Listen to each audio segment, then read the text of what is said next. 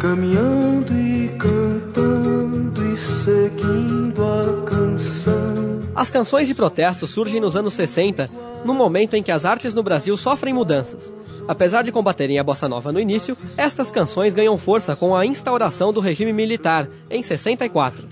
Este tipo de música, até então inédita no país, firmou-se na MPB e hoje é, inclusive, motivo de estudo de alunos e professores do ensino fundamental, médio e superior.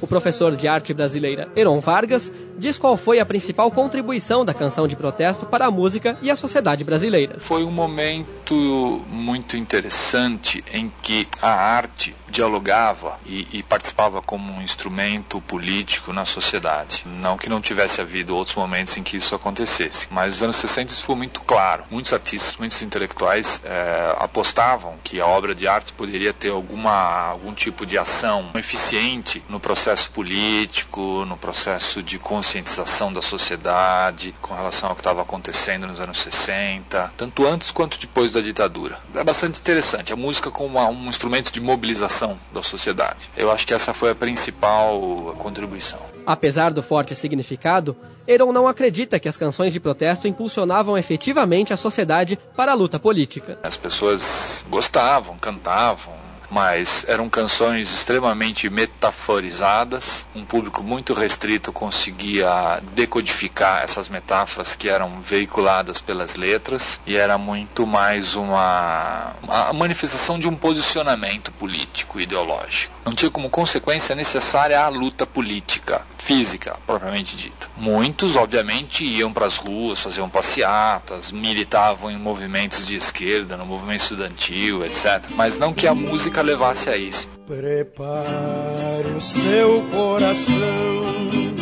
para as coisas que eu vou contar. Mesmo assim, compositores como Zequete, Edu Lobo e Geraldo Vandré davam vida às canções na voz de intérpretes como Jair Rodrigues e a música Disparada, vencedora do festival de 1967. E posso não lhe agradar, aprendi não, ver a morte sem chorar.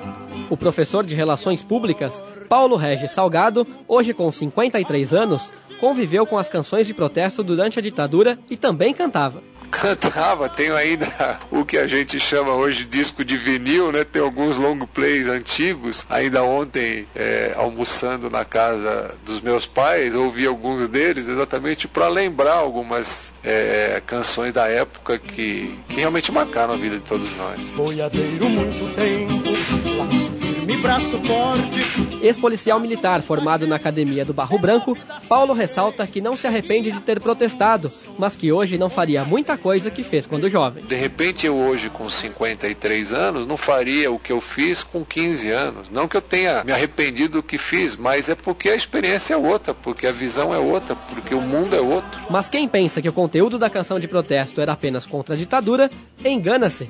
Estas canções também criticavam a realidade social brasileira, a pobreza e a miséria.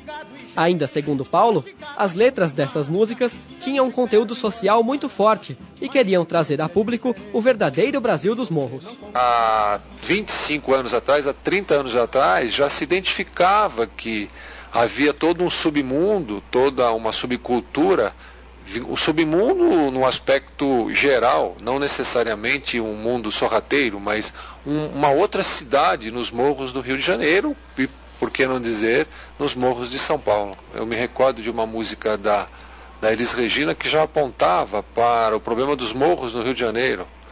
Alguns versos da música citavam exatamente: O morro não tem vez e o que ele fez já foi demais.